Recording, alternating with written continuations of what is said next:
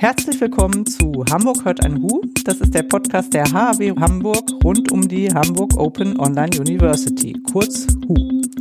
Mein Name ist Nicola Wessinghager. Und mein Name ist Christian Friedrich. Und wir haben mal wieder eine Podcastaufnahme gemacht, aber eine der ganz besonderen Art. Genau so ist es. Wir waren nämlich endlich mal wieder vor Ort für einen Afterwork und zwar am 3. November. Also jetzt zum Zeitpunkt, wo wir das hier einsprechen, schon ein paar Tage her. Ähm, aber wir wollten den Zuhörenden das, was wir da gesagt haben und was vor allem unsere Gäste gesagt haben, nicht vorenthalten. Wir waren nämlich auf dem Jupiter Campus. Die Hamburgerinnen und Hamburger werden es kennen. Das ist das ehemalige Karstadtgebäude in der Mönckebergstraße.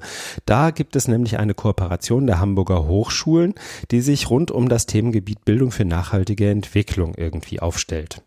Und wir hatten äh, insgesamt vier Projekte zu Gast, die alle ähm, ihre, ihre Ideen und ihre Ergebnisse, ihre Projekte, ihre Lernmaterialien vorgestellt haben und immer mit einem kleinen Blick, einer kleinen Perspektive in Richtung Bildung für nachhaltige Entwicklung und Nachhaltigkeit. Das alles ist übrigens immer noch auch ähm, erreichbar. Also der Jupiter Campus ist tatsächlich ein Ort, ganz ähm, unüblich für die HU, den man wirklich auch physisch in der Kohlenstoffwelt beschreiten kann. Wer also möchte, ähm, oder wer das also machen möchte und da mal rumgucken möchte, was dann sonst noch so geboten wird, bis kurz vor Weihnachten, bis kurz vor, bis ich glaube am 20. Dezember ist die letzte Veranstaltung auf dem Jupiter Campus der Hamburger Hochschulen, findet das alles und das gesamte Angebot unter jupiter.hamburg slash jupiter minus Events. Ähm, da gibt's also noch ein bisschen was zu gucken und zu hören. Ja.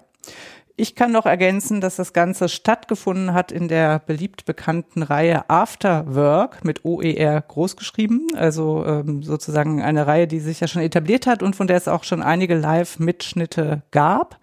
Live-Mitschnitt ist auch das Stichwort für die Qualität, auf die wir hinweisen müssen, für, die wir uns auch ein bisschen entschuldigen müssen, weil sie natürlich nicht so ist, wie wenn wir sonst aufnehmen. Man hört vielleicht ein paar Hintergeräusche und es wurde das Beste getan, um es einigermaßen hörbar zu machen und wir sind der Meinung, dass wir das machen können. Es hat eben dann noch leichte Live-Atmosphäre. Und ähm, vielleicht auch noch ergänzen, dass es gar nicht eine Ausnahme ist, dass es Live-Veranstaltungen der Hamburg On Open Online University gibt, sondern wenn man auf die Seite guckt, wird man finden, dass es da inzwischen mehrere Veranstaltungen gibt, also in der sogenannten Kohlenstoffwelt, äh, Verbindungen zu den Lernangeboten in der HU. Ja, dann würde ich sagen, viel Spaß beim Zuhören und alles weitere erfahrt ihr in unserem Mitschnitt vom Jupiter Campus. Genau. Lasst euch bitte nicht davon verwirren, dass wir, Nicola und ich, in unserer Moderation hier und da Bezug nehmen auf ein Intro, das ähm, die Kolleginnen und Kollegen der HW Hamburg noch kurz uns vor Ort gemacht haben. Ähm, wir haben beschlossen, dass wir euch das ersparen können. Ja, und jetzt kann's losgehen. Viel Spaß. Danke, Jakob. Und ich übernehme mal. Ähm, ja, du hast schon viel von dem vorweggenommen, was ich noch hätte zu sagen hätte. Also ähm, wir beide moderieren sonst auch den Podcast Hamburg hört ein Hu, also wir beide, Christian und ich, meistens ähm, einzeln, also entweder Christian oder ich, manchmal aber auch schon zusammen. Und wir freuen uns, dass wir heute mal wieder eine Veranstaltung zusammen machen können. Und für mich ist es das erste Afterwork, die erste Afterwork-Veranstaltung. Christian, du hast schon Erfahrung darin und ich finde schön, dass wir das jetzt mal live machen müssen äh, können. genau. Ähm, ich kenne das Kaufhaus hier auch. Ich habe hier schon sehr viele Fußballschuhe gekauft und sehe gerade vor mir, dass das Schild Fußball auch noch hängt. Nicht für mich, sondern für meine beiden Söhne, mit denen ich hier viele Stunden verbracht habe. Und ähm, finde es auch sehr schön, dass es jetzt eine andere Nutzung dieses großen Gebäudes gibt. Ja, zum Ablauf noch mal ganz kurz. Wir haben uns heute vier Projekte, vier HU-Angebote rausgesucht, die einen direkten Bezug zu dem Oberthema Nachhaltigkeit haben, also zur nachhaltigen Nachhaltigkeit in der Bildung beitragen. Die wollen wir in äh, Gesprächen mit denen, die das verantworten, vorstellen. Und zwischendurch können dann gerne auch Fragen dazu gestellt werden. Und zum Abschluss machen wir noch mal eine Runde, falls es noch übergreifende Fragen gibt. Ja, ich glaube, das ist alles, was zu sagen ist. Von daher übergebe ich jetzt an dich, Christian, damit du die ersten Projekte einleiten kannst. Dankeschön. Ja, wir sprechen heute mit insgesamt vier Projekten. Du hast es schon gesagt. Ich werde einmal kurz vorstellen, mit wem wir es da zu tun haben werden. Ich hoffe, das war zeitlich korrekt. Ähm, wir sprechen zuerst mit Jonas Bannert. Jonas Bannert hat das Projekt How to Change a Running System, zumindest soweit ich das einschätzen kann, mit anderen zusammen ins Leben gerufen. Ähm, danach geht es um Nudging in der Ernährung. Da ist Ulrike Pfannes zu Gast. Wir haben danach die Epidemic Disease Detectives, Eddie, mit äh, und die treuen Zuhörenden des Podcasts werden sich erinnern, Juliane Böhnecke und Mike Helfrich. Ich glaube, das ist das dritte Mal im Podcast, zustimmendes Nicken. Und ähm, last und sicher not least äh, lernen wir noch das AI Lab kennen. Dafür ist Marcel Völschow heute zu Gast. Und für alle, die uns jetzt nur hören und nicht sehen, müssen wir, glaube ich, szenisch kurz beschreiben, was als nächstes passiert. Ich werde nämlich jetzt Jonas Banner zu uns auf die Bühne rufen er möge bitte zu uns kommen. Und wir haben uns vorgenommen, genau sieben Minuten mit ihm zu sprechen über sein Projekt und im Anschluss Fragen aus dem Publikum auch an ihn richten zu können. Aber vorab, Jonas, erzähl doch mal kurz, worum geht's bei How to Change a Running System und genau, was passiert da? Ja, moin. Schön, dass wir hier sein dürfen. Ähm, How to Change a Running System ist ein Lernangebot, in dem es darum geht, niedrigschwellig Einblick in die Energiewende zu bekommen und dann je nach Interesse sich da weiter rein zu vertiefen. Kurz und knapp. Ähm, ihr versprecht ja wahnsinnig viel mit eurem Projekttitel. Nicht weniger als ein laufendes System zu ändern. Kannst du spoilern, wie es funktioniert? Äh, ja und nein. Also es ist schon ein bisschen absichtlich, dass wir diesen äh, großen Anspruch haben, weil dazu muss man vielleicht so ein bisschen zurückgehen, den Zeitpunkt sich überlegen, wo wir uns das Projekt so den Ursprung hat, wo wir uns das überlegt haben. Das war so Ende 2019, Anfang 2020. Ich würde sagen 2019 war so das große Jahr von Fridays for Future auch. Und da ist diese riesen Klimaangst auch da gewesen, die auch immer noch besteht auf jeden Fall. Und äh, ich arbeite in der Wissenschaft im Energiewendebereich und habe mir einfach gedacht, okay, wir haben jetzt hier diese ellenlangen äh, Forschungsberichte, wo alles drinsteht, wie wir das alles hinbekommen mit der Energiewende. Aber irgendwie ist das so schade, es verstaubt, es liest keiner, es mhm. bekommt keiner mit. Wir wollen das irgendwie niedrigschwellig aufarbeiten. Und genau, es geht darum, das Energiewendesystem muss geändert werden, komplett. Und wir schaffen das auch. Und das erklären wir in dem Lernprojekt. Das fand ich interessant, so dieses Wir schaffen das auch. Ähm, merkt man, glaube ich, auch eurer Projektwebseite sofort an. Äh, vielleicht auch kurz reingerufen. How to change a running system.info. Richtig? Genau. Ähm, und ich habe ich weiß noch, als ich das erste Mal reingeschaut habe, ich habe auch Nicola damit überrascht, weil üblicherweise ist sie diejenige, die sich sehr viel besser vorbereitet und sehr viel früher vorbereitet auf den Podcast, als ich das tue. Aber ich habe irgendwie auf den ersten Link geklickt, äh, geklickt und äh, hoffe, die Zuhörenden und hier Anwesenden werden das auch später tun. Ich war wahnsinnig überrascht davon, wie wenig das Projekt nach Hochschule aussieht. Möchtest du vielleicht dazu was sagen? Wie kam es dazu? Ähm, dass es so aussieht, wie es aussieht und so angelegt ist, wie es angelegt ist. Ja, gerne. Also ich habe ja schon ein bisschen äh, dargelegt, dass ich mehr diesen wissenschaftlichen Hintergrund habe und aus meiner Sicht wäre es wahrscheinlich auch ein bisschen, äh, ja, sei jetzt mal grauer geworden, ist ja sehr mhm. bunt geworden. Aber zusammen mit Ben und Pam, die ich damals gefunden habe, ähm, die kommen ja so aus dem Kreativbereich und die haben gesagt, nee, also wir wollen ja eine junge Generation ansprechen und mhm. lass uns doch mal versuchen, was ganz anders zu machen. Dass sie irgendwie mal ganz viel ausprobieren und wir haben auch viel ausprobiert, in viele Richtungen gegangen und äh, also es waren ganz verschiedene Ideen, die wir auf dem Weg hatten, was man alles machen kann. Und das, was jetzt rausgekommen ist, ist eine Variante davon, aber das zeigt so ein bisschen. Wir wollten es genau möglichst bunt machen, möglichst auch niedrigschwellig, dass Menschen äh, jetzt nicht irgendwie direkt abgestoßen sind, weil irgendwie plötzlich so viel steht, so viel Text, so viel ja, letztlich irgendwie Information, dass es irgendwie interessanter wird, irgendwie auch ein bisschen interaktiv, dass man Sachen anklicken kann. Und dann aber auch so, dass man verschiedene Lernpfade darauf hat, dass man entweder, sag ich mal, ein bisschen oberflächlich alles runterscrollt, so einen kleinen Eindruck bekommt oder auch immer mal auf Sachen draufklicken kann, die vertiefen kann. Und ja, es war äh, absichtlich so angelegt. Ähm, war aber auch ein äh, ja, langer Prozess und war spannend, war nicht immer einfach, aber ich glaube ja, wir haben da ein ganz gutes Ergebnis hinbekommen. Das heißt, dir aus wissenschaftlicher Perspektive fiel es dann auch schwer, die ein oder andere Info vielleicht nicht gleich in die Überschrift zu schreiben, sondern irgendwo später. Kannst du so einen typischen Fall beschreiben, wo wir uns das Ergebnis jetzt von einem langen Streit angucken können?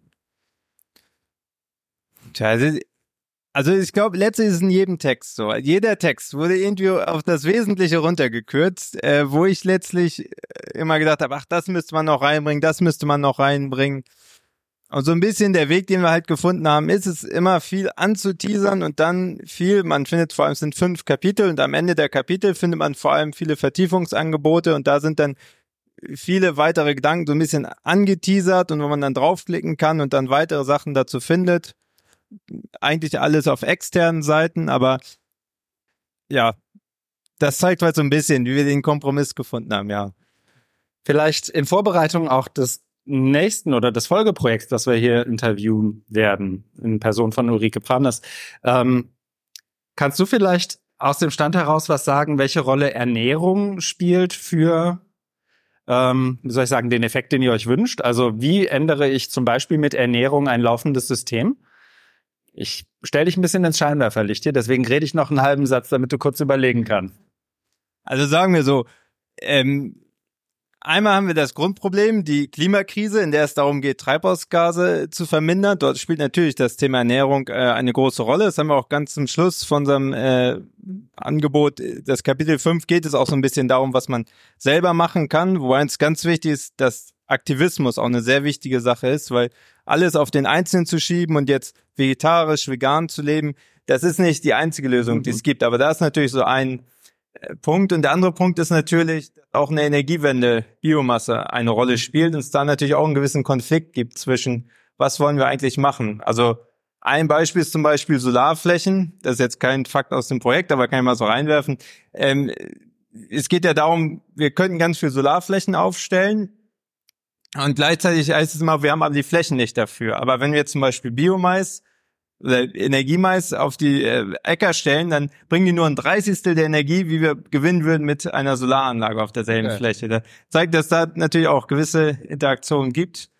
Und ja, die Themen hängen auf jeden Fall irgendwo auch zusammen, ja. Und du hast meine Frage oder meine Bitte zu spoilern clever umschifft und verrätst uns erstmal nicht, wie man ein laufendes System ändert. Ja, es sind verschiedene Schritte, aber genau, es ist, äh, es möchte ja äh, Neugier äh, bringen auf also ich kann das nicht in zwei Minuten erklären. In, in fünf könnte ich es anreißen, aber ich glaube, dafür haben wir die Zeit jetzt hier nicht. Ich kann auf jeden Fall den Besuch der Webseite sehr empfehlen und äh, möchte alle anhalten, bitte möglichst viele Klicks zu produzieren und sich alles mal anzugucken. Ist wirklich sehenswert gemacht. Ähm, an der Stelle, Jonas, schon mal von mir vielen Dank. Aber wir sind jetzt natürlich noch offen für Fragen aus dem Publikum oder auch von anderen Menschen mit Mikro in der Hand. Hat jemand eine Frage an Jonas?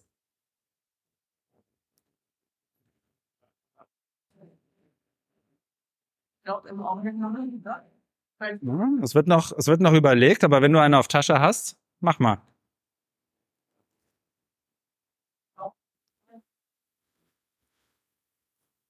Eine, eine kurze Nachfrage, vielleicht habe ich es akustisch vorher nicht verstanden. Also wie kann ich mir das Projekt denn vorstellen? Ist das eine filmische Arbeit oder äh, also was ist es denn genau? Also tatsächlich, am Anfang hatten wir noch viel mehr die Idee, so eine Art Dokumentation zu machen oder tatsächlich so eine interaktive Seite, wo man immer Filmschnipsel hat, die so verschiedene Themen vertiefen. Davon sind wir so ein bisschen weggekommen. Es ist jetzt eine Website, auf der es ja Videos gibt, auf der die meist so drei bis fünf Minuten sind. Ähm, es gibt viele Infografiken, es gibt Texte, ja, es gibt viel zum Rumklicken. Das kann ich bestellen. Aus dem Publikum kommt noch eine Frage. Ich komme. Ähm, wenn ich die, äh, es ist keine, es ist eher eine Ergänzung. Also mein Eindruck von auf die Frage von dir, Mike. Ähm, es ist vor allen Dingen, und da zielt ja auch deine Frage äh, danach ab, dass es kein typisches Uni, sieht nicht aus wie ein Uni-Projekt. Und das tut es tatsächlich nicht.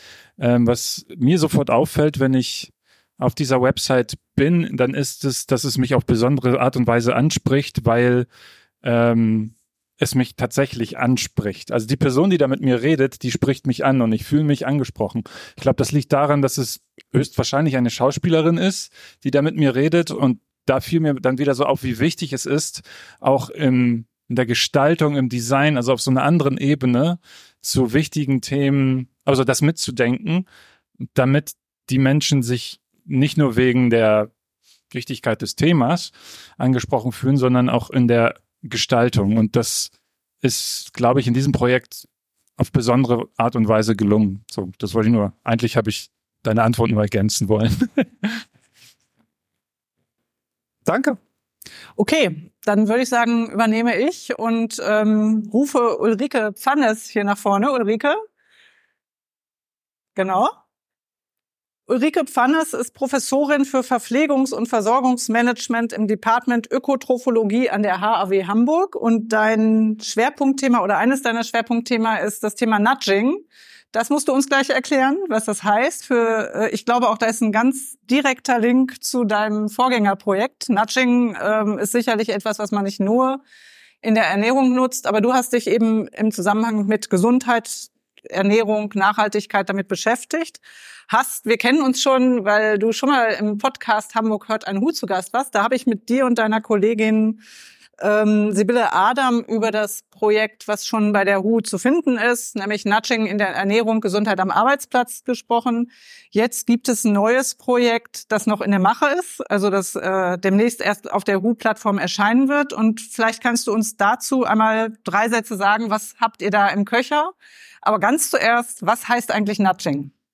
Also Nudging ist zu erklären und ich könnte es ganz einfach erklären. Ja. Das ist so ein bisschen, man nimmt seinen Ellbogen und stupst jemand anders ein bisschen an. Das englische Wort to nudge meint auf Deutsch anstupsen.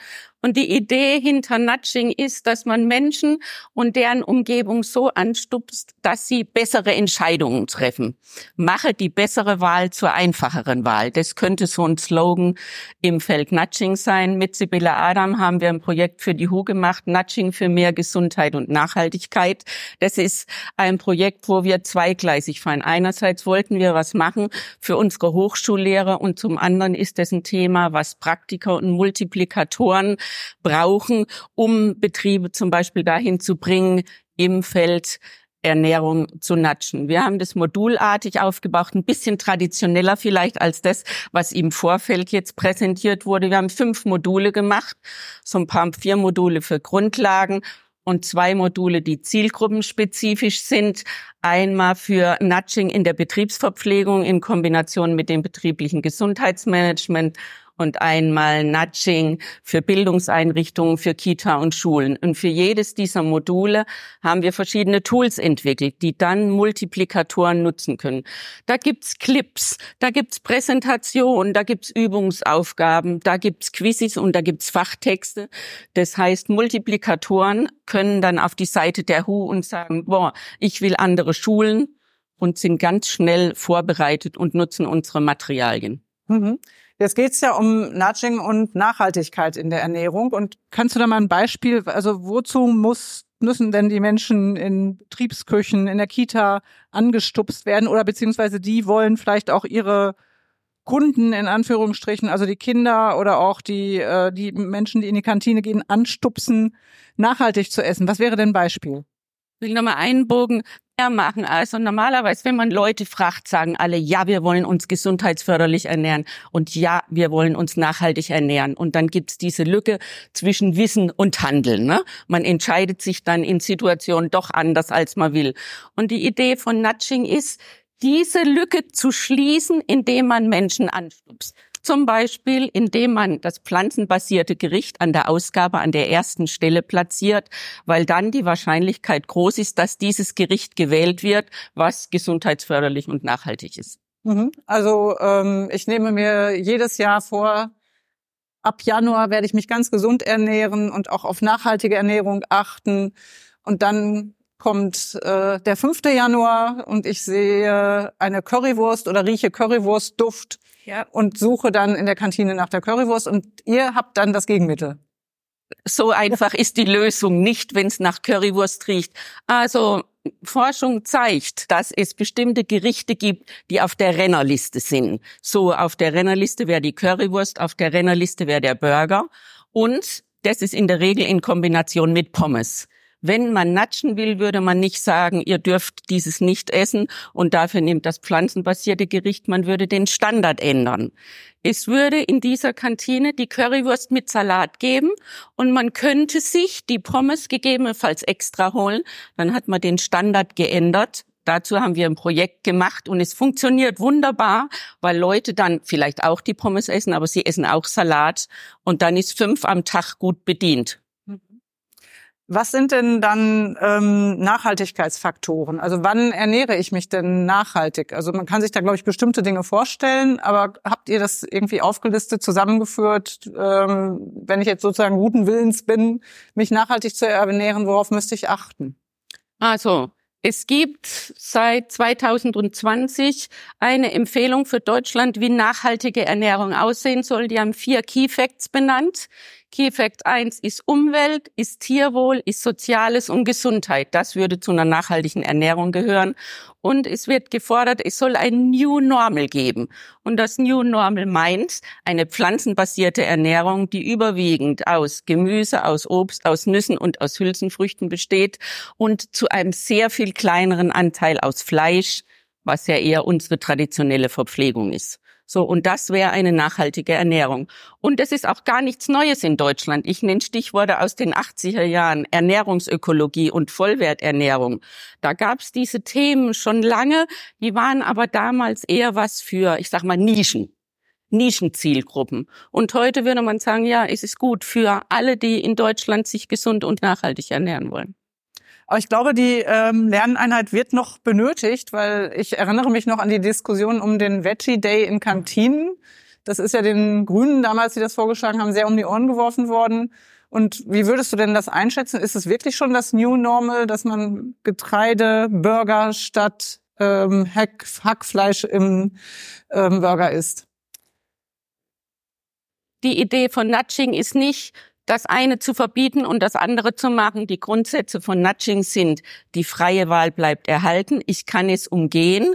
Es muss aber bestimmte ethische Grundsätze erfüllen, nämlich im Interesse des Individuums und im Interesse der Gesellschaft. Also geht es nicht darum zu sagen, Veggie ist richtig oder fleischbasiert ist richtig, sondern ein breites Angebot zu lassen, aber das Gesundheitsförderliche zu natschen.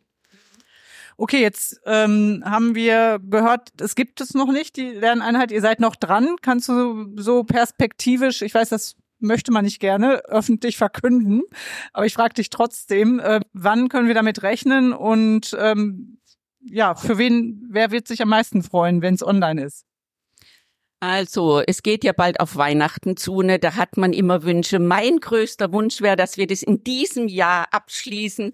Und ich bin hoffnungsvoll, dass das gelingen wird. Und da freut sich die Sibylle Adam und ich, weil wir dann ein Projekt abgeschlossen haben. Ich denke, die HU freut sich mit Jakob Kopczynski, dass das zu Ende ist. Und ich bin auch ganz sicher, dass ganz viele Multiplikatoren, die dieses Thema nachhaltigere Ernährung in Deutschland voranbringen wollen, sich freuen, weil es dann Material gibt, was sie einfach nutzen können.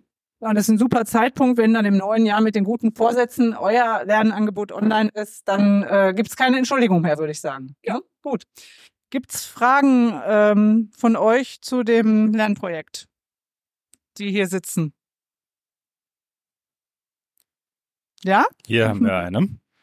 Ähm, du hattest ja eben schon gesagt, dass es beim Nudging gar nicht so darauf ankommt, das eine zu verbieten und das andere dafür äh, ja anzubieten oder zu sagen nur das. Ah, ich frage mich aber trotzdem, ob es nicht ein längerfristigeres Ziel eigentlich ist, auch beim Nudging, dass man sagt, man nudgt oder drückt so langsam in eine Richtung, so dass wir dann doch vielleicht in x Jahren an dem Punkt sind, wo es in der Kantine komplett fleischlos ist. Vielleicht auch durch die Tatsache, dass es dann irgendwann einfach Fleischersatzprodukte gibt, die eigentlich genauso schmecken wie Fleisch. Also langfristig ist für Deutschland und für die Welt relevant, dass wir tierische Produkte reduzieren. Es geht nicht darum zu sagen, kein Fleisch mehr oder keine tierischen Produkte. Deshalb würde ich nicht sagen, es geht darum, vegane oder vegetarische Kantinen zu haben, sondern alle sollen ihre berechtigten Interessen nutzen. Und mit Nudging kann man eine Idee unterstützen und die Lücke vom Wissen zum Handeln schließen. Die, und Nudging setzt eben nicht beim Wissen an, sondern es geht automatisch und so nebenbei, wir stupsen dich ein bisschen an, Nicole, dass du dann vielleicht doch im neuen Jahr dann dich für was entscheidest, was gesundheitsförderlich ist. Ja, ich fühle mich genatscht. Weitere Fragen? Schau mich um. Ich glaube nicht. Dann würde ich sagen, übergebe ich an dich, Christian, mit dem nächsten Projekt. Und vielen Dank, Ulrike. Vielen, vielen Dank.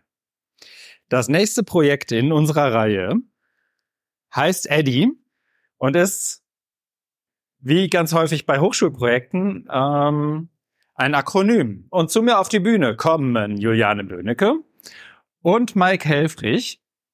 Wie eben schon äh, beim Intro gesagt, Podcast-Hörende kennen euch schon. Äh, dennoch würde ich euch bitten, mal in zwei bis drei Sätzen zu erklären, worum geht es bei Eddie, Epidemic Disease Detectives Hamburg. Wer möchte? Juliane? Sehr gern. Vielen Dank, dass auch wir wieder dabei sein dürfen. Und äh, ich verrate mal nicht zu viel, damit die anderen Folgen auch gehört werden. Für euch ein bisschen Werbung. Ähm, Eddie ist primär in der Form, wie wir es jetzt entwickelt haben, digitales Lernspiel ähm, für EinzelanwenderInnen, damit sie in die Lage kommen, als Epidemic Disease Detective, also als Detektiv für Infektionskrankheiten, Infektionsausbrüche zu untersuchen. Und zwar mit dem Handwerk der Infektionsepidemiologie. Das heißt, von der Diagnose eines Falls über Kalkulation von Risikofaktoren bis hin zur Planung von Gegenmaßnahmen.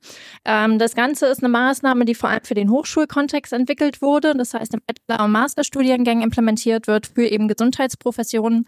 Weiterbildung funktioniert auch ganz gut, haben wir rausgefunden, aber es können eben auch Laien ausprobieren, wenn sie Lust haben, mal in so eine Detektivrolle zu schlüpfen. Ja. Und das läuft dann so ab, dass ich mich online einlogge und so ein Excel-basiertes Dashboard vor mir sehe, ganz viele Zahlen mit Nachkommastellen, die sich minimal verändern und dann kann ich da minimal Einfluss drauf nehmen, je nachdem, wie ich spiele. Richtig? Äh, ganz genau. ähm, nee, natürlich nicht. Äh, ich war, ich bin auch immer versucht, also Juliane hat ja gerade beschrieben, es handelt sich um ein Spiel. Ich bin immer versucht, äh, direkt zu sagen, nee, es ist ein Videospiel. Richtigerweise muss man natürlich sagen, es äh, gibt mehrere Module. Äh, ein papierbasiertes Modul und eben tatsächlich auch ein digitales, also ein Videospiel. Ähm, und das kann man sich so vorstellen, äh, wenn man mit den Genrebegriffen was anfangen kann, ein Point-and-Click-Adventure, also äh, typische äh, Steuerung per Maus ähm, am PC, man äh, schiebt Sachen oder klickt Sachen an, die auf dem Bildschirm äh, erscheinen. Vielleicht noch einen Zacken konkreter. Was genau sehe ich als erstes, wenn ich mit Eddie anfange? Ähm, ich werde aufgefordert, einem Jobangebot zuzustimmen, und zwar als Epidemiologe oder Epidemiologin im Gesundheitsamt Hamburg. Und stimme ich dem Ganzen zu, sitze ich, na klar, an einem Schreibtisch, ähm, empfange E-Mails, wo verschiedene Nachrichten reinkommen zu Hilfestellungen, die geleistet werden muss, neuen Erkenntnissen in der Entwicklung, einer gefüllten Tasse Kaffee, die zwischendurch auch abwimmt, wenn ich Aufgaben erfülle und einem sogenannten Investigation Notebook, also einem Notizbuch, wo ich eben meine Indizien in der Untersuchung sammeln kann und damit eben auch Fragen beantworten muss. Genau. Also ein relativ klassischer Schreibtischjob, aber viel Interaktion mit anderen Professionen im E-Mail-Austausch, die an diesem Fall beteiligt sind und die ich auch brauche. Genau, ich habe es einmal gespielt und habe unerwartet viele E-Mails bekommen. Jetzt verbindeten wir mit Nachhaltigkeit ja häufig noch so, so, wie soll ich sagen, die ökologische Dimension, also Umweltschutz, Klimaschutz, all diese Sachen. Damit haben Epidemien ja jetzt erstmal nichts zu tun. Oder? Ähm, oder andersrum, welche Aspekte von Nachhaltigkeit adressiert ihr denn mit dem Angebot ganz konkret? Weiß gar nicht, wer möchte. Juliane nickt. Ja, ich kann vielleicht mal inhaltlich anfangen. Ähm, genau, also Epidemien haben in der Tat was mit Nachhaltigkeit und auch mit Umwelt zu tun. Ähm, nicht nur, wie wir jetzt in der Corona-Pandemie gesehen haben, dass eben die Übertragung von Mensch auf Tier, Tier auf Mensch oder auch in der Zwischeninteraktion eben eine ganz besondere Rolle spielt, wenn es um neue Infektionen geht, die uns wieder zur Gefahr werden können. Ähm, auf der anderen Seite sind auch Nahrungsmittel immer eine potenzielle Infektionsquelle. Und jetzt sind wir wieder bei den Folgen, die wir auch vorher hatten. Ich will nicht zu viel erraten, äh, verraten, aber es geht um Lebensmittel bei Eddie. Ähm, und in diesem Zuge soll man eben auch kennenlernen, wer ist daran beteiligt, ähm, um Kontrollmaßnahmen oder auch Schutzmaßnahmen zu implementieren und was hat Lebensmittelsicherheit damit zu tun. Und da kommen wir eben auch zur nachhaltigen Ernährung. Gerade tierische Produkte bergen eben das Risiko für Infektionskrankheiten, äh, zum Beispiel Salmonellen. Hier kein Spoiler an der Stelle, ähm, was Fleisch oder auch Käseprodukte sein kann. Und ähm, gerade da ist natürlich vegetarische Ernährung ein ganz großes Thema. An einigen Stellen im Spiel platzieren wir das auch. Vielleicht natschen wir auch ein bisschen, wie ich gerade gelernt habe. Ähm, das von der inhaltlichen Seite. Und in der Anwendung war es uns natürlich wichtig, dass wir, wie Mike gerade sagten, von diesen papierbasierten Fällen wegkommen, die eigentlich im Unterricht bisher eingesetzt werden. Das sind dann wirklich Stapel an Kopien, die man an Studierende austeilt. Und da wollten wir gerne zu einem digitalen Format dass wir eben diesen Papierberg ähm, nicht mehr produzieren und einfach Ressourcen schon äh, das Ganze implementieren können. Mhm. Und Juliana hat mir für die Folgefrage schon die perfekte Überleitung gebaut, weil ich auch überlegt habe, ich, wie soll ich sagen, es gibt ja jetzt gerade die Debatte, wenn Leute zum Beispiel ChatGPT nutzen oder andersrum, wenn die Welt ChatGPT oder andere ähm, maschinelle Lernprogramme nutzt, dass sie irgendwie das Stromäquivalent von irgendeinem Benelux-Staat aufbrauchen oder, oder, oder. Ich erinnere mich an ähnliche Fragen bei der Blockchain und, und äh, ähnlichen Technologien. Ähm, wie ist das denn bei Gaming? Kann ich als Game Designerin zum Beispiel so programmieren, dass ich ressourcenschonend arbeite. Ich habe eben im Vorgespräch habe ich aufgeschnappt, wie Mike äh, von einem Spiel sprach, das irgendwie Terabyte an Daten runterlädt, bevor es überhaupt loslegen kann. Ähm, wie viel Terabyte braucht Eddie? Ähm, jetzt vertue ich mich mit Sicherheit in den äh, Nachkommastellen. Ähm, es ist 64 Megabyte groß. Wir haben vorhin nochmal nachgeguckt. Ähm, aber ja, genau, das ist also wirklich eine, äh, eine wichtige Frage, die sich äh, Spieleentwickler und Spieleentwicklerinnen auch stellen müssen. Ähm, einerseits ging es jetzt bei Eddie tatsächlich ganz konkret darum, du hast es vorhin äh, im, im Gespräch äh, mit mir nochmal ganz schön beschrieben, dass ihr gerade stapelweise Papierbögen am Ausdrucken seid ähm, und da ist natürlich die Idee naheliegend, äh, eine digitale Datei anzubieten, die im allerbesten Fall natürlich auf Geräten läuft, die nicht erst hergestellt werden müssen, extra um das Spiel zu spielen, sondern die eben schon existieren, auf denen man das spielen kann. Ähm, und wenn es jetzt um Videospielentwicklung allgemein geht, dann äh, geht es natürlich auch darum, äh, oder muss, muss man immer im Kopf behalten, okay, äh, welche grafischen Anforderungen hat mein Spiel, was mehr oder weniger direkt ähm, Einfluss darauf nimmt, ähm, ob ich ein, äh, ein leistungsstarkes Gerät brauche, ob ich viele Daten habe, die, die es im Zweifelsfall runterzuladen äh, gilt. Ähm, genau, also wenn man, äh, glaube ich, generell ein ähm, äh, ja, so, so, so eine Art Programmierethos beachtet, wo es immer um Ressourcenschonung geht, dann ähm, ist man da, glaube ich, auf der sicheren Seite, dann auch äh, das im Blick zu haben, wenn es um Videospiele geht. Dann letzte Frage. Wenn ich gleich nach Hause komme und Eddie spielen möchte, wo muss ich hin? Ähm, also wir haben Eddie momentan auf die Plattform Zenodo transferiert, also zumindest die einzelnen Materialien, was ein Open Repository für Forschungs- und Lehrmaterialien ist. Ähm, darüber kann man es finden in der Eddy Community. Gleichzeitig bestehen Verlinkungen von der HAW und dem Bernhard-Nocht-Institut für Tropenmedizin, was ein Partner in dem Projekt war, ähm, worüber man genau diese Materialien dann erreichen kann. Das Ganze ist mit einer DOI auch versehen. Das heißt, wenn man das zitieren möchte, wie man im wissenschaftlichen oder Bildungskontext das ähm, häufig macht oder das so verbreiten möchte, kann man sich dieser Materialien dann eben über Zenodo gerne bedienen und verteilen. Und so können wir auch so ein bisschen tracken, wer es zitiert hat und vielleicht mal genutzt hat. Genau. Für die NichtwissenschaftlerInnen, eine DOI ist ein Digital Object Identifier und damit sowas wie die singuläre Adresse von Forschungsergebnissen, Publikationen und ähnlichem. Richtig? Ja. Die sieben Minuten sind um. Vielen, vielen Dank euch beiden fürs Vorstellen des Projekts und ich gucke gespannt ins Publikum, ob eine Frage entstanden ist. Genau, ihr hattet gesagt, dass ihr das in der Weiterbildung auch eingesetzt habt, relativ erfolgreich, äh, habt ihr, glaube ich, gesagt. Oder auch, wo habt ihr das sonst schon eingesetzt? Also jetzt konkret und wie waren da eure Erfahrungen? Ähm, ja, das beantworte ich mal. Äh, genau, im Bachelorstudiengang der Gesundheitswissenschaften an der HW haben wir es ausprobiert mit Studierenden, die sowieso diese Szenarien in der Lehre schon bearbeiten müssen, aber eben bisher im Papierfall. Das heißt, dort haben wir es in digitaler Form ausprobiert. Ähm, und nach dem Spiel, was eben die Studierenden einzeln bespielen, gibt es dann eine Runde, wo alle wieder zusammenkommen und im Rahmen einer richtigen Outbreak Investigation ihre Ergebnisse mitbringen und diskutiert wird, ob sie es gut gemacht haben oder eher nicht so gut. Ähm, da haben wir es ausprobiert. In in Master-Kontext haben wir es auch schon mal ausprobiert, also mit Masterstudierenden, die etwas vertrauter mit der Methodik sind. Und wir werden es wahrscheinlich in zwei Wochen auch nochmal in der Fort- und Weiterbildungs- Sommerschule, Winterschule, wahrscheinlich ja Winterschule ähm, ausprobieren, dann als Zusatzangebot, dass die Studierenden sich da nochmal mit dem Gelernten aus dem Kurs vertraut machen können. Also es läuft auf jeden Fall sehr gut bisher. Eine weitere Frage. Weil weil du das Thema Lebensmittel angesprochen hast, habe ich eine Frage. An welcher Stelle könnten Studierende, die sich mit Lebensmittelhygiene beschäftigen oder mit Lebensmittelrisiken beschäftigen, von eurer, dem, was ihr entwickelt hat, profitieren? Wer möchte?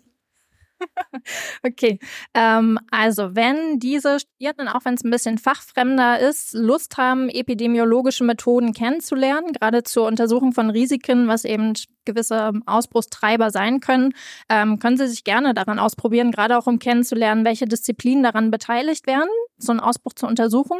Auf der anderen Seite gibt es auch Aufgabenstellungen, wo mal Interviewtexte mit PatientInnen ausgewertet werden müssen und man gucken muss, welches Lebensmittel ist dann eigentlich dafür verantwortlich. Ähm, also so ein bisschen, um da reinzukommen und kennenzulernen, wer eigentlich alles daran mitarbeiten muss und was es da zu beachten gibt und wie man vielleicht das Fachwissen auch mehr in den Public Health Kontext integrieren kann. Ich glaube, das könnte eine spannende Schnittstelle sein, ja. Und es wäre wahrscheinlich auch problemlos möglich, nochmal ein ähnliches Spiel für Ernährungshygiene, Lebensmittelhygiene zu bauen, oder? Ähm, ja, ja, das, das ist die Antwort. Ähm, aber ich glaube, generell ist äh, die Notwendigkeit ähm, schon da, Spiele oder Videospiele als äh, Format zu sehen, in, mit dem man eben auch Lerninhalte vermitteln kann. Ähm, das passiert, glaube ich, noch zu wenig. Also ich habe eine Kollegin, Katharina Rien, die macht Mikrobiologie und Lebensmittelhygiene. Ich werde der in jedem Fall davon erzählen, dass sie sich vertrauensvoll an euch wendet. Afterwork verbindet. Sehr schön. Super, so, so soll das sein. Genau. Vielen lieben Dank euch beiden für die Projektvorstellung. Danke, zum, dass wir hier sein dürfen. Gut, dann geht's gleich nahtlos weiter. Und ähm, ich bitte Dr. Marcel Völschow auf die Bühne, der bisschen schmerzhaft das Gesicht verzerrt. Das kannst du gleich mal sagen, warum. Ich vermute wegen des Doktortitels. Genau. Oder, genau das Im wissenschaftlichen Bereich eher unüblich, dass man, ah, jetzt geht's, genau, hi. Ja, im wissenschaftlichen Bereich wahrscheinlich eher unüblich, das zu erwähnen, vor allem, wenn man unter Kolleginnen und Kollegen unterwegs ist dann duzt man sich in der Regel. Es mag Ausnahmen geben, ich möchte deswegen jetzt nicht pauschalisieren und wer jetzt angegriffen wird, Entschuldigung, aber ich denke, in der Naturwissenschaft ist es üblich, dass man sich duzt. Okay, ja, wir duzen uns auch, auch wenn ich Geisteswissenschaftlerin bin, aber ich kann damit auch gut leben. Genau, du bist ähm, auch von der HAW am wissenschaftlichen äh, Department Informations- und Elektrotechnik, kommst aber aus der Astrophysik und da gibt's jetzt wunderschöne Querverbindungen sowohl zu dem Ort, an dem wir hier sind. Also ähm, Jakob hatte das eben gesagt, wir sind im Jupiter, heißt das ähm, umfunktionierte Kaufhaus hier. Und dein Lernangebot heißt, äh, und das hieß schon, bevor wir geplant haben, dass wir dich hier hierher einladen und äh, dass es dann eine Verbindung gibt. Ein Jupyter-basiertes E-Learning-Angebot für den Einstieg in das Deep Learning. Und du hast das anders ausgesprochen, deshalb darfst du es auch nochmal sagen. Ich sage Jupyter, aber eventuell störe ich auch Leute. Ich begründe damit einfach nur die Tatsache, dass dort die Programmiersprache Python oder Python auf Deutsch eine Rolle spielt und ich höre aber auch alle möglichen. Aber ich denke, alle Aussprachen sind in Ordnung und schön.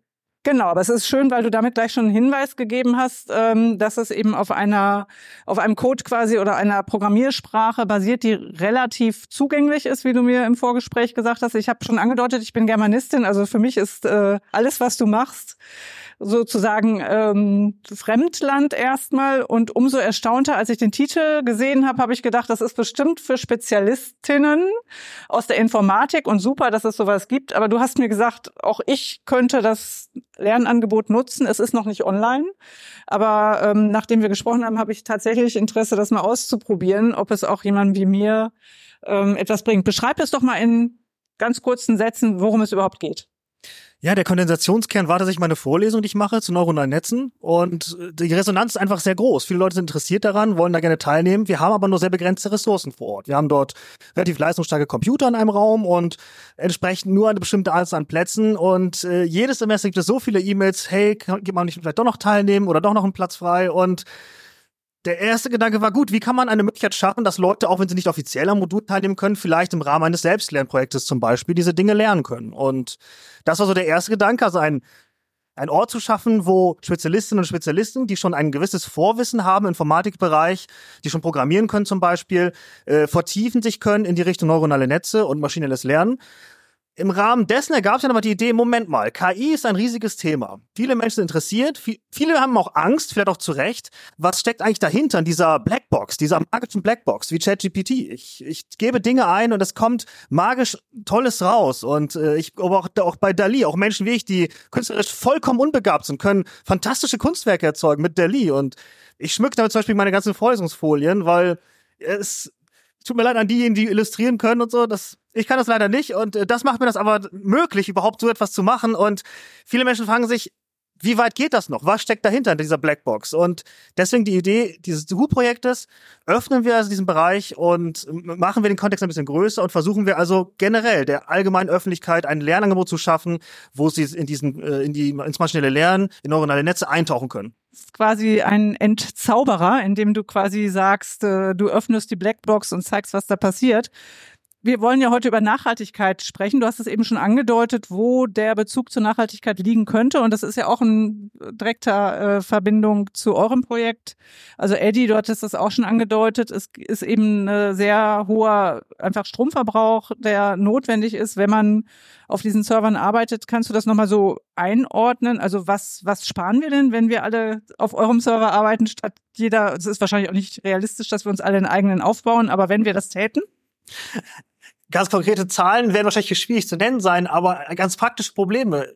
Leute, die zum Beispiel keinen Leistungsstandcomputer zu Hause haben, können nicht selber neuronale Netze programmieren und nutzen, sondern sie sind darauf angewiesen, dass sie irgendwo anders im Internet dann laufen und man sie dann verwendet. Und diese Hürde zum Beispiel möchte ich gerne beseitigen, dass man also auf der Seite der WHO dann zu dieser Lernplattform gelangt, und dort entsprechend bei Jupiter landet und dort die Materialien hat und so weiter und dort sich selber auch austoben kann. Also es ist also eine Spielwiese, um mit neuronalen Netzen zu arbeiten, auch wenn man zu Hause nur die heute üblichen Endgeräte hat, wie ein Tablet, wie ein Mobil, wie ein, wie ein Notebook, ein normales und nicht vielleicht den super starken Spielecomputer mit einer tollen Grafikkarte, die auch in der Lage ist, schöne neuronale Netze zu rechnen.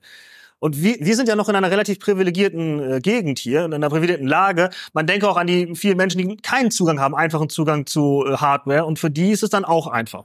Ja. Das ist vielleicht auch mal an der Stelle ganz äh, wichtig zu sagen, dass Nachhaltigkeit nicht nur im allgemeinverständlichen Vorstellungen mit Umweltschutz zu tun hat, sondern ähm, da vorne sind auch, glaube ich, die Nachhaltigkeitsziele nochmal aufgelistet mit Bausteinen. Also Zugang zu Bildung ist eben auch ein Ziel der ähm, Nachhaltigkeit und ihr schafft da quasi einen freien Zugang ähm, für Menschen, die eben nicht die Ressourcen haben, die vielleicht auch nicht in den Kontexten arbeiten, da selber aktiv zu werden. Ein weiterer Punkt ist ja auch, dass du gesagt hast, ähm, ihr stellt euch auch so ein bisschen gegen zum Beispiel Google Colab. Was ist denn der Unterschied? Tatsächlich ist Google Colab der Versuch, Jupyter nachzubauen. Also Jupyter ist eine Open, ist ein Open Source Projekt, bald zehn Jahre alt. Und die Idee, dass man Menschen einen einfachen Zugang in die Python-Programmierung erstmal ermöglicht, indem diese Entwicklungsumgebung einfach im Browser läuft. Ich brauche also einfach nur ein Gerät, das in der Lage ist, einen Browser zu öffnen und eine Seite anzusurfen. Und dann war's das. In diesem Browser öffnet sich dann Jupyter und alles andere passiert im Hintergrund und kann im Zweifel auch auf einen Server ausgelagert werden, der irgendwo in der Welt sein kann. Das ist also der, äh, das erste Plus. Und damit unterstützen wir also den Open Source Gedanken, also den Gedanken, dass man Quellcode offen hält, dass alle Menschen, die interessiert sind, mitarbeiten können. Und haben uns auch ein bisschen gegen die Tendenz, die in KI sehr vorherrschend ist, dass alles der geschlossenen Türen oder vieles in der geschlossenen Türen bei Google, bei Microsoft und so weiter, bei Meta stattfindet, obwohl die auch teilweise Open Source Ideen verfolgen, aber auch nicht konsequent. Und da wehrt man sich dann quasi ein bisschen dagegen, indem man halt ein offenes Projekt wie Jupyter unterstützt. Mhm. Und ähm, da seid ihr angeschlossen quasi. Bei den privat äh, organisierten wie Google und so weiter ist ja auch, das erleben wir auch bei den sozialen Netzwerken gerade die Frage, wie lange ist das dann zugänglich? Und man hat angefangen, dort tolle Projekte zu starten. und plötzlich kommt irgendein durchgeknallter, der sagt, ich mache das jetzt alles anders und dann läuft's nicht mehr. Und das wäre bei euch wahrscheinlich nicht der Fall. Hab, hast du noch mal so eine kurze Anwendung? Also was genau äh, passiert denn dann da, wenn ich da quasi auf diesen Server gehe und da was wird programmiert? Gibt's ein Beispiel? Mhm. Ja, es wird verschiedene Module geben, die man belegen kann, je nachdem, wie das Vorwissen aussieht. Wer ohne Programmiervorkenntnisse kommt, wird, muss natürlich erstmal ein paar Grundlagen lernen, wie diese Sprache Python funktioniert. Es ist ja eine Sprache. Du als Germanistin wirst also im Prinzip schon ein gutes Vorwissen mitbringen, um dich mit einer neuen Sprache zu beschäftigen. Strukturell, syntaktisch und so weiter natürlich etwas, etwas anders als das Deutsche oder auch das Englische, aber äh, die Logik und so weiter, Sprachlogik, Sprachgefühl hilft auf jeden Fall, sich dort einzudenken. Dann, sobald man aufgebaut hat, ein gewisses Grundwissen, äh, kann man dann anfangen, erst neuronale Netze zu bauen. Und äh, dieses Jupyter Notebook-Format nennt sich das, ermöglicht im eigenen Tempo Schritt für Schritt neuronale Netze direkt im Browser aufzubauen, auch sie anzupassen, auch an eigene Bedürfnisse, an eigene Daten zum Beispiel auch anzupassen und dann damit das kleine Einmaleins der neuronalen Netze zu lernen. Sei es die Klassifikation von Bildern, sei es die Vorhersage von Daten, sei es Gruppierung von Daten. Das, was man üblicherweise mit neuronalen Netzen macht, bis hin als letztes Modul, dass man ein kleines Sprachmodell aufsetzt, ähnlich wie ChatGPT, das dann feintunen kann auf äh, einen Use Case, der für einen selbst zum Beispiel besonders relevant ist und dann guckt, wie gut es zum Beispiel sich schlägt im Vergleich zu ChatGPT. Mhm. Jetzt fühle ich mich schon genatscht. Frage, ähm, ist, ist da auch, ist das auch eine, kann ich mir das auch als Community vorstellen? Also wenn ich jetzt als eben Germanistin Nicola da reinspaziere, mich durch die Lerneinheit arbeite und dann vielleicht sogar in der Lage bin, ich kann es mir kaum vorstellen, aber da mitzuarbeiten, würde ich da Menschen finden, die mir helfen? Wenn ich nicht, wenn ich nicht weiter weiß? Das ist eine sehr schöne Idee, die ich direkt aufnehmen werde in das Projekt. ähm, ansonsten die Community, es wird ja irgendwie an die HW angeschlossen, wird auf jeden Fall Teil der, äh, der Hu-Seite. Man soll ja von der Hu-Seite aus dort landen können und Moment bin ich auch noch an der HW da, vielleicht bin ich als Ansprechpartner oder die anderen Personen, die mitarbeiten an den Lehrmaterialien. Aber das ist auf jeden Fall ein sehr guter äh, Tipp für die Zukunft, dass man einen Ansprechpartner hat, um so eine kleine Community, sei es eine GitHub-Seite, wie auch immer, äh, vorzuhalten. Ja, super. Dann freue ich mich. Ähm, ich muss aber, glaube ich, noch ein bisschen warten. Ich weiß nicht, ob das Nudging so lange anhält. Was ist denn euer Zeitplan? Ja, das Projekt ist ja jetzt ganz frisch erst bewilligt worden vor ein paar Wochen. Das sind ja schon bald Monate. Gut, aber äh, los geht's erst wirklich nächstes Jahr, Mitte, vielleicht ab vielleicht äh, ungefähr 1. Juni so um den Bereich äh, um meinen Geburtstag herum, vielleicht äh, als kleines Geschenk, dass man vielleicht mal online geht mit vielleicht erstmal einer Teilmenge der Materialien. Ist natürlich auch wichtig, die, den Server abzusichern, auch gegen Missbrauch, Sachen, die wir in der HW zum Beispiel auch schon erlebt haben. Und da müssen wir deswegen besonders viel Wert drauf legen. Aber um den Zeitraum da ungefähr, um den Dreh, würde ich hoffen, dass tatsächlich was online ist, man draufgehen kann, ein bisschen programmieren kann. Ich würde sagen, ich übergebe mal ins Publikum. Gibt es noch Fragen, Rückmeldungen zu dem Projekt? Ich habe eine. Meine Frage ist, wo ich denn hin muss, wenn so um deinen Geburtstag rum ich gucken will, ob da jetzt was online ist. Welche Webadresse suche ich am besten auf? Da am besten auf die Seite der Hamburg Open Online University gehen und dort gibt es eine Auswahl an Modulen, an Selbstlerneinheiten und dort möchte ich oder würde ich mich freuen, wenn das dann auftaucht. AI Lab war so eine Art Idee, von Namen dafür, aber auf jeden Fall irgendwie in die Richtung wird man dann einen, einen Eintrag finden, den man anklickt und dann landet man entsprechend in einer Jupyter-Instanz und kann loslegen. Sehr schön, danke. Das ist doch die perfekte Überleitung zu dem Hinweis, den wir auch noch geben wollten, dass es nämlich sich immer lohnt, auf die Seite der HU zu gehen. Jetzt ganz besonders, weil sie nämlich im neuen äh, Outfit sozusagen sich präsentiert und auch die Inhalte kuratiert sind, also so, dass man, wenn man sagt, ich interessiere mich für IT, das findet. Ich hoffe, dass man auch als Germanistin dann dahin kommt, wenn man sich noch gar nicht dafür interessiert. Aber AI Lab wäre jetzt zum Beispiel tatsächlich schon was, wo ich auch aufgehorcht hätte. Das lohnt sich aber auf jeden Fall, dort mal jetzt reinzuschauen, weil es eben sehr viele Vorschläge auch gibt und man sich so ein bisschen durch das ganze gesamte Angebot der HU gut durchleiten lassen kann. Ja, ich weiß nicht, gibt es noch weitere Fragen jetzt an Marcel? Ich sehe nichts. Alle sind gespannt und warten auf deinen Geburtstag. Dann würde ich sagen, können wir an der Stelle ähm, ja euch erstmal allen danken und ähm, noch einmal den Blick schweifen lassen, ob es jetzt vielleicht doch noch Fragen zu ersten Projekten, übergreifende Fragen gibt, die ähm, euch inzwischen noch eingefallen sind, auf den Nägeln brennen. Ansonsten denke ich, bleibt mir nur zu danken allen, die hier die Projekte vorgestellt haben, allen, die zugehört haben und ähm, nicht nur die Projekte vorgestellt haben, vor allen Dingen sie ausgearbeitet haben, denn das steht ja allen zur Verfügung ermöglicht uns, sich das quasi auch nochmal anzugucken, ähm, mit sehr vielen verschiedenen Zuschnitten. Das haben die Projekte heute, glaube ich, auch gezeigt, dass man von ganz verschiedenen Seiten kommen kann, unter ganz verschiedenen Aspekten eben auf das Thema Nachhaltigkeit gucken kann und dann aber doch auch immer wieder Verbindungspunkte findet. Das fand ich ganz schön unter diesen sehr unterschiedlichen Projekten. Also Nudging ist bestimmt für euch auch ein super Thema ähm, und umgekehrt ist das Thema ähm, How to Change a Running System auch in der Ernährung sicherlich wichtig. Also vielen Dank von meiner Seite, Christian. Ich würde noch hinterherrufen. Äh, einerseits ein Dank an die Technik, ähm, die hoffentlich, wir werden es dann in der Aufzeichnung im Podcast sehen, ganz einfachen Bedingungen, ich glaube, man hört sie im Hintergrund, ähm, alles gegeben hat, um eine podcast-taugliche Aufzeichnung zu ermöglichen. Ich bin sicher, das wird geklappt haben, wenn das Germanist, ich gucke zur Germanistin rüber, ob das richtig war. Ähm, ansonsten alle Angebote, die hier zu hören waren, wie schon von Nicola gesagt, unter HOOU also Hamburg Open Online University.de zu finden. Und wer Feedback zum Podcast hat hinterher für uns, erreicht uns über die E-Mail-Adresse team-hoou@haw-hamburg.de.